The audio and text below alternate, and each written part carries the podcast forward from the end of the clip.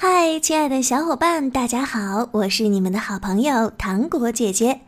儿童成长故事微信公众号今天推出《汉声中国童话之日月潭的独木舟》，是汉声杂志社编写，绘图，天地出版社出品。小朋友，你看过独木舟吗？独木舟是挖空树干做成的一种小船。从前，有些住在湖边的山地居民都用这种小船来渡河。最初，他们怎么想到挖空树干做船的呢？据说很久以前，在台湾中部的阿里山一带，有一个小小的部落，部落旁边是茂密高大的森林。森林里有黑熊、云豹、山猪和成群的野鹿到处奔窜。这个部落的人就靠打猎为生。一个夏天的早晨，阳光洒满大地，天气正适合打猎。猎人莫鲁达带着四个勇士走进森林，他们拿着长矛，跳过一块块岩石。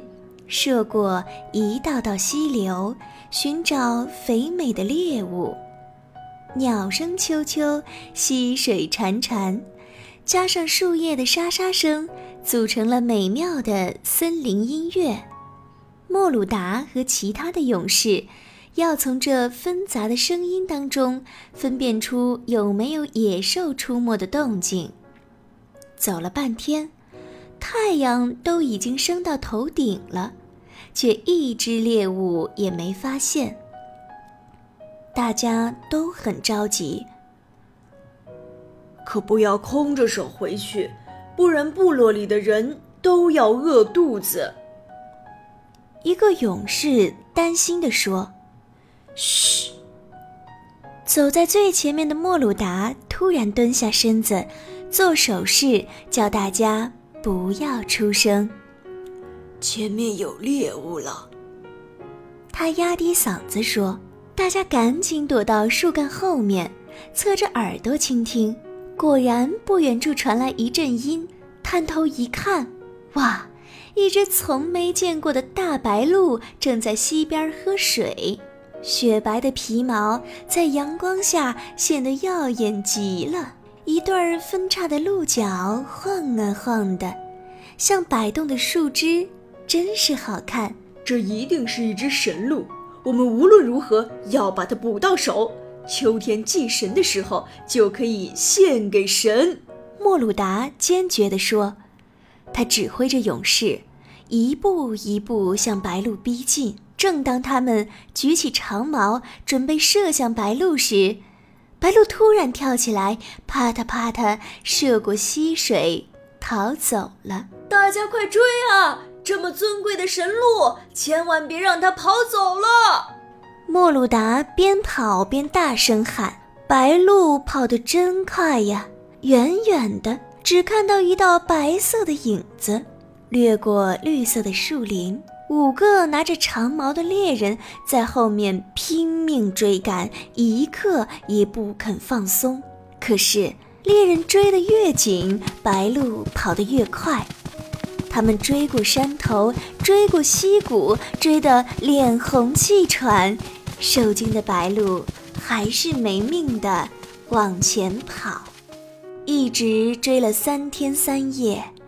眼前突然出现一片平静的大湖，哇，好大的绿水池呀！从没见过大湖的猎人两眼不禁一亮，哈哈，这下子白鹭跑不掉了。莫鲁达暗暗高兴，没想到，扑通一声，白鹭已经跳下湖，很快的游到湖中央的一个小岛上。怎么办？不能让白鹭就这样跑掉呀！这几个住在山上的猎人都不太会游泳，不敢跳下水去。可是追了半天的白鹭就在眼前，怎么甘心放弃呢？他们一个个垂头丧气地坐在湖边，望着小岛上的白鹭发呆。望着望着，火球般的太阳渐渐西斜了，柔和的夕阳倒映在平静的湖面上。一会儿，晚风慢慢吹起，湖面上激起一圈圈的水纹，把倒映的夕阳推来挤去，多有趣呀！猎人看得出神了。这时，湖心慢慢飘来一团黑黑的东西，仔细一看，原来是一只小猴子，正悠闲地坐在一节树干上。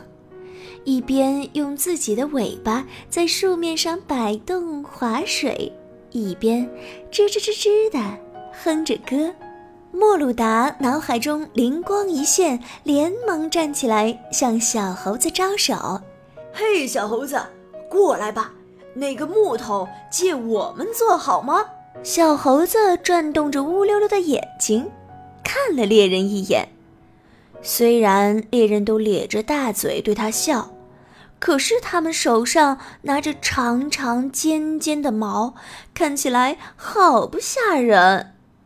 小猴子眼睛一瞪，尾巴用力打着水，朝别的方向划去了。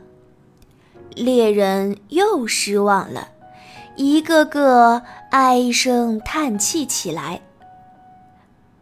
对了，我们也可以学学小猴子，砍一截树干。来划呀！一个猎人跳起来说：“他们很快砍来一截樟树的树干，丢到湖里。树干浮起来，莫鲁达第一个坐上去。可是，圆圆的树干滚来滚去，莫鲁达差点翻下水。这个方法行不通。猎人都摇摇头说。”把树干挖空，也许会比较稳吧。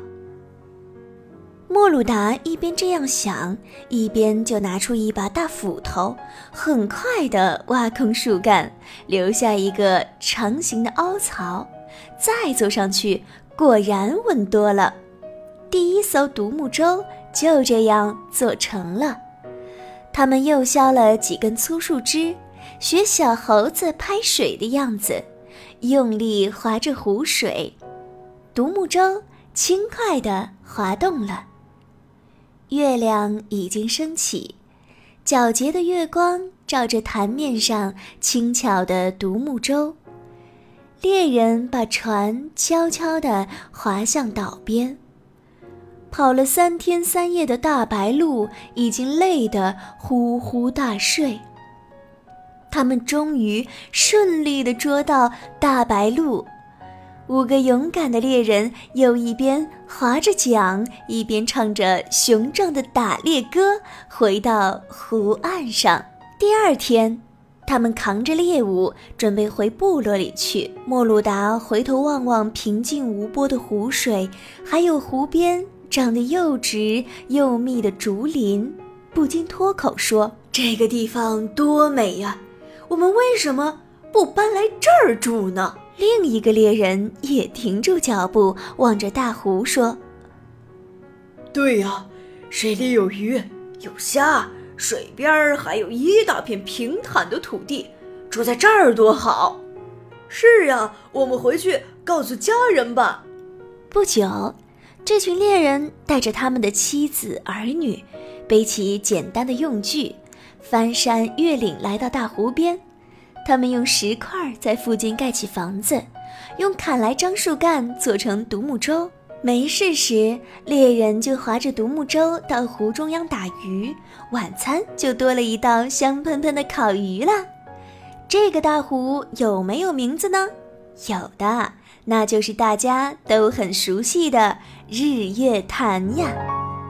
好了，今天的故事就到这里，我们明天再会吧。想要听更多精彩故事，搜索公众号“儿童成长故事”，关注我们吧。